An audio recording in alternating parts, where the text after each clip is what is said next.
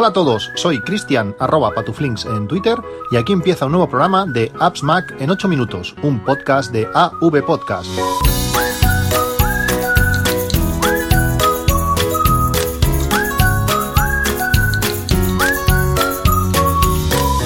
Hola a todos, 21 de enero de 2019, una semana después de, del último podcast.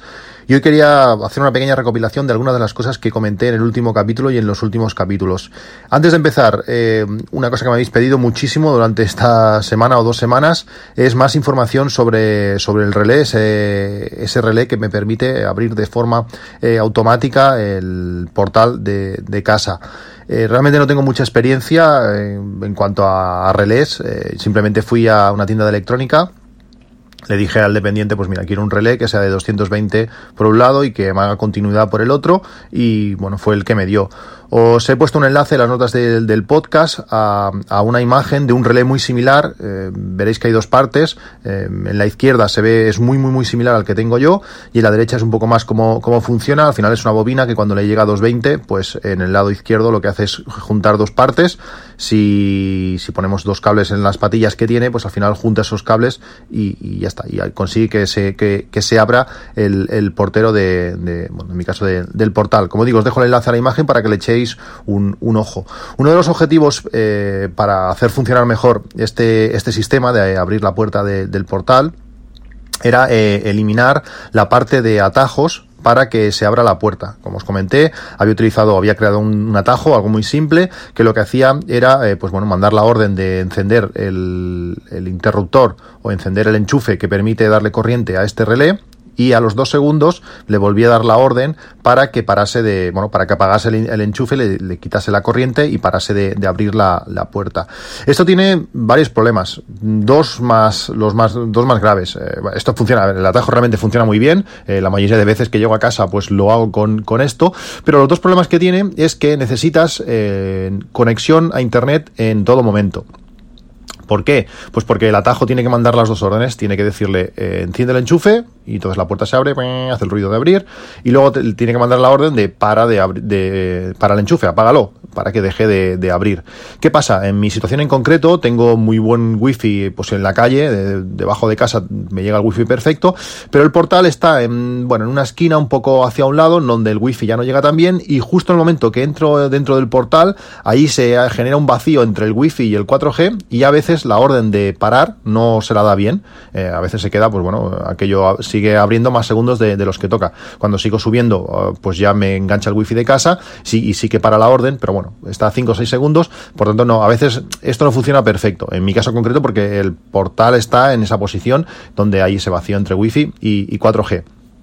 Por tanto, no es la situación ideal. Y otra de, la, y otra de las pegas principales, que mm, bueno, para, para mí es lo, más, es lo más molesto, es que no puedo lanzar el atajo desde, desde el iPhone. Si el iPhone, perdón, desde el Apple Watch, si el iPhone está desbloqueado, eh, y se lo digo al Apple Watch, pues el Apple Watch se pone en contacto con el iPhone, el iPhone le manda, le manda, le manda la información, supongo, o, hace que se genere el atajo bien y me lo hace perfectamente. Pero si yo llevo el, el, móvil en el bolsillo y se lo digo al Apple Watch, no funciona. Me dice que continúe desde el teléfono y entonces es un poco, es un poco rollo.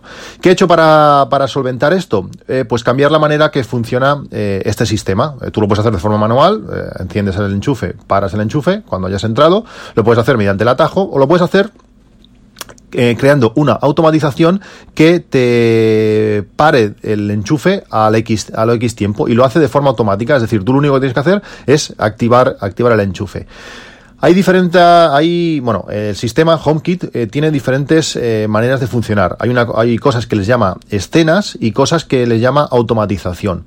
La diferencia entre ellas, pues que una escena es algo que nosotros eh, invocamos, que nosotros lanzamos, que nosotros ejecutamos y lo que va a hacer, pues va a ser ejecutar eh, diferentes cosas, pues poner la bombilla tal a tal intensidad, eh, encender tal enchufe. bueno, son diferentes cosas que podemos, yo por ejemplo tengo una escena que es escena sofá y lo que hace es, pues me apaga todas las luces del comedor y solamente me enciende a una determinada iluminación las luces que tengo encima del sofá. Luego tengo escena a comer. Pues la escena a comer lo que me hace es apagar las luces del sofá, eh, apagar la lámpara de luz ambiente y me pone solamente las luces que enfocan a, a la mesa para comer.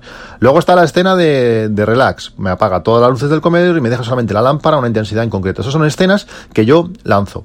Automatizaciones. Automatizaciones son... Eh, bueno, es, permite que se lancen escenas cuando se lancen, eh, cuando, se, cuando ocurran ciertas condiciones. Es decir, cuando la temperatura de la calle eh, baje por debajo de, yo qué sé, de 20 grados, me lanzas la escena tal. Eh, al final, una, una, automatización va hacia una escena, pero permite eso que funcionen solas, mientras que la escena necesita que la ejecutes tú o, la, o, que la ejecute una automatización. La, automatización lo que hace es lanzar escenas cuando ocurren eh, condiciones que nosotros, que nosotros eh, ponemos. Hay diferentes eh, aplicaciones para controlar HomeKit. Eh, la tenemos la, la, de casa, la integrada con, con, iOS y también está integrada con, con Mojave. Mm, está muy bien, es, es, muy simple, permite algunas cosas que solamente las puede hacer ella, como por ejemplo mandar notificaciones cuando pasan ciertas cosas. Tú puedes decir, por ejemplo, cuando esta puerta se abra, me mandas una, notificación. Eso solamente lo puedes hacer desde la aplicación de, de casa, pero también está eh, limitada en, para, a la hora de hacer automatizaciones eh, complejas.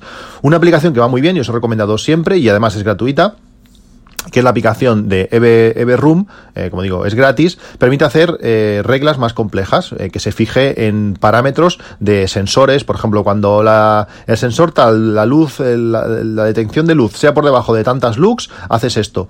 Cuando el interruptor tal se esté encendido, lo otro. Es decir, puedes hacer cosas complejas o puedes hasta asignar varias condiciones a un mismo, a un mismo mm, condicionante. Por ejemplo, puedes decir, cuando pulses un botón, pues me miras si esta hora para encender las luces, eh, lanzar esta escena, que es de luces a tope, o si es a partir de esta hora, me lo, las lanzas a, media, a media intensidad. O si está encendida, me la apagas, o si está apagada, me la enciendes. Es decir, con la aplicación EVE puedes hacer eh, cosas mucho más complejas que con la aplicación casa. Pero luego tenemos otra aplicación que se llama Home, eh, también sería casa, pero es, la aplicación es Home. Os pongo el enlace en las notas del podcast. Eh, que esta aplicación no es barata, no sé si vale 16 euros, eh, eso, es así, pero realmente permite una, complejidad extrema en cuanto a la hora de, de realizar reglas. Permite mirar muchísimos parámetros que con otras aplicaciones no, se, no, no, te permiten ver. Pues esta aplicación Home, al final voy a todo esto, esta aplicación Home tiene una, una característica que permite eh, definir un tiempo para eh, deshacer eh, una, una, una, escena que hayamos realizado. La aplicación casa creo que también lo permite hacer, lo que pasa es que está limitada al tiempo mínimo, es, es, un minuto, mientras que la aplicación, esta aplicación de Home, permite deshacerlo en un segundo. ¿A dónde voy? Pues yo he creado una automatización con esta aplicación de Home que lo que hace es, está vigilando el, el enchufe que abre la puerta del portal, mm, está mirando simplemente eso, y cuando él ve que el enchufe se ha encendido, se espera un segundo y lo apaga. Ya está, es así de sencillo. Como tú puedes lanzar, eh, le puedes decir encender el, enchufe desde cualquier sitio, y aquí sí que funciona el Apple Watch, funciona cualquier cosa, cualquier cosa que tenga acceso a, HomeKit eh, funciona. Yo le puedo decir ahora al, al, Apple Watch, oye Pili, enciende, enciende el enchufe o enciende el portal. Pues automáticamente me lo enciende, se abre la puerta del portal y esta automatización ve que está encendido y al segundo, ¡pam!, me lo apaga. Em, realmente es súper fácil, ya no necesito atajos, ya no necesito nada y, funciona muy bien. La pega que tiene, por poner algo, es que eh, Siri o HomeKit, o bueno, Siri más bien, eh, sabe qué tipo de accesorio estamos utilizando y le relaciona ciertos comandos de voz a ese accesorio en concreto. Eh, ¿Qué significa todo esto? Pues que lo que me abre, al final, lo que me está abriendo a mí la puerta es un enchufe. Y yo no le puedo decir al enchufe, abre el enchufe. No tiene sentido. Puedes decir enciende, puedes decir activa, puedes decir diferentes cosas, pero abre no. Entonces, claro, queda un poco raro que cuando yo quiero abrir la puerta, del, quiero abrir el portal, tengo que decirle, enciende el portal Mm, bueno, es un poco extraño, pero, pero funciona así. Eh, también puedes crearle un atajo de Siri para decirle eh, cuando yo diga eh, déjame entrar, pues que me haga esto. Pero al final lo más sencillo es eso, decirle enciéndeme el portal y la puerta se abre. Tienes un segundo, realmente es algo más porque porque te, por la manera que funciona la regla, te lo abre, te lo enciende dos veces, por decirlo así, enciende, enciende y apaga. Pero funciona perfecto. Eh, la gracia es esta aplicación de Home que permite deshacer algo que, una escena que has lanzado eh, en el tiempo que tú quieras, desde un segundo. Por tanto, no hace falta que esté la puerta mucho rato, mucho rato abierta. Esta es la técnica, funciona muy bien, echarle el ojo al relé y mi recomendación es eso, que vayáis a una tienda electrónica, le, expliquéis al dependiente o a la dependiente lo que queréis y seguramente va a encontrar pues lo que realmente necesitáis. No os puedo decir mucho mucho, más. Cambiando de tema, en el último podcast creo que fue, os recomendé un par de canales de, Telegram, el canal de, Sonos, que, creó un, oyente en el que estoy de administrador, desde que lo anuncié, pues bueno, ahora somos 170 personas algo así, estamos hablando de, muchísimo de sonos, la calidad que da, cómo configurarlos, eh, sacando de dudas a la gente, gente que tiene algún tipo de problema con la conexión de sonos con Spotify, eh, bueno, realmente está, está genial, eh, la gente está participando mucho, muy interesante, si tenéis algún altavoz de sonos o queréis tenerlo, os, bueno, os pica la curiosidad, os recomiendo que, que entréis, y también el canal de Notion, es espectacular, como en pocos días hemos llegado ya a los 125 usuarios, mucha gente gente que realmente eh, quiere utilizar la aplicación pero no sabe demasiado cómo, cómo hacerlo. Ahí estamos poniendo algunos recursos, eh, resolviendo algunas dudas. Eh, también os dejo el enlace en las notas del podcast para que, para que le echéis un ojo. Bueno, es una manera de aprender entre todos es interesante y bueno, iremos evolucionando como, como cuando lo vaya haciendo la, aplicación. Como digo, muy interesante estos dos canales, el de Sonos y el de, el de Notions. El de Notion. ¿Qué más? En el último podcast os hablé del DJI Osmo Pocket y después de haberlo visto lo pedí y me acaba de llegar hace 20 minutos. he estado a punto de grabar antes de que me llegase, pero bueno, me acaba de llegar y he tenido que retrasar el inicio de este podcast porque he querido probarlo. Bueno, realmente, como ya os comenté, es muy pequeño y lo, que más ha venido aún más es la calidad de, vídeo. es increíble. El seguimiento que hace de objetos es espectacular. Encima de la mesa donde estoy grabando ahora tengo unos altavoces con un subwoofer JBL. Eh, simplemente seleccionas ese altavoz, ese subwoofer, lo recuadra y hace un seguimiento, ya puedes mover la cámara como quieras, que eso no, no lo, bueno, si lo haces muy rápido o haciendo cosas muy extrañas, igual sí, pero si lo mueves la cámara de forma normal, sigue perfectamente el altavoz, puedes hacer movimientos, no sé si quieres hacer, por ejemplo, una review de algo, pues enfocas a eso o, le marcas eso, que el seguimiento y puedes mover la cámara, hacer paneos, hacer cosas muy chulas eh, y el seguimiento lo hace muy, muy suave, la cámara es espectacular, ya sabéis, vale 3.59, si no lo habéis visto, echarle un ojo, os dejo el enlace de las notas del podcast, está genial y bueno, voy a sacar mucho, mucho partido a esta, a esta cámara. Muy interesante, muy, muy pequeñita, muy portable y, muy chula. Eh, he comprado en, en GearBest un soporte tipo GoPro que permite pues, eh, conectarlo en la parte inferior de, la cámara y te da eh, esta conexión, bueno, esta conexión, este este soporte tipo GoPro para que puedas eh, engancharlo a cualquier accesorio. Tengo, yo que sé, 2000 accesorios de, GoPro con pegatinas, con de todo. Pues ahora podré utilizar la cámara con esto, engancharla pues en soportes del coche, en casco, en donde quieras, eh, o un trípode simplemente, pues con esto lo puedes, lo puedes hacer. Eh, vale 5 euros, os dejo también el enlace por si queréis, por si queréis echarle, echarle un ojo. ¿Qué más? En uno también, bueno, en varios podcasts os he comentado sobre todo el tema del consumo eléctrico. Muchos os habéis puesto en contacto conmigo al leer el, el correo que me mandó aquel, aquel oyente, eh, al parecer, mm, bueno, hubo, hubo un error, hay una diferencia entre lo que es la distribuidora y lo que es la comercializadora, eh, yo hasta ese momento no tenía ni idea, como digo, muchos me, habéis avisado, entre ellos eh, Fercuesta, gracias por, bueno, por, por, toda esta información que me, que me habéis dado, la comercializadora, ya lo diré, comercializadora es la empresa que al final nosotros estamos pagando la, la factura de, de, luz, en mi caso es PP Energy, y luego está la distribuidora, que es la, las, son las empresas que se dedican a distribuir, como en su nombre dice, la corriente por, por, por zonas. Eh, en Cataluña es, creo que es Endesa Distribución, eh, en el norte creo que es Iberdrola, bueno, en diferentes eh, sitios de España pues es, es, una empresa u otra, y esas empresas son, nos pueden dar la información de nuestro consumo, de los vatios consumidos, creo que por hora.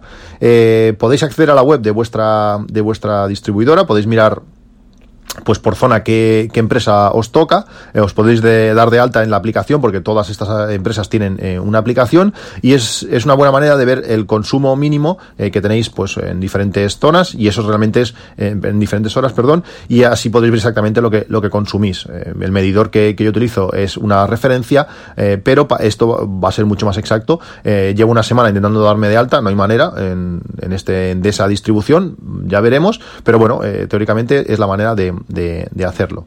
¿Qué más? Eh, sigo trabajando en una segunda versión del, del atajo, eh, momento podcast, eh, sabéis ese para, para capturar pues un momento concreto de, del podcast que estáis escuchando, lo típico, estáis conduciendo o estáis corriendo o estáis haciendo cosas, pues ostras, están diciendo algo interesante, pues esto quiero, este enlace lo quiero guardar para luego, lo que sea, pues con, el, con ese atajo podíais hacerlo, aunque te pedía demasiados datos, pues estoy haciendo una versión que simplemente diciéndole a, Siri, eh, no sé, oye Pili, eh, captura el podcast, pues te guarde ese podcast. Eh, he tenido algunos problemas con Todoist. Todoist no le mola mucho el sistema como, como Overcast exporta la, la, dirección del, del, podcast en concreto. Ese signo más que tiene en medio de la, de la URL no le gusta, lo elimina sí o sí.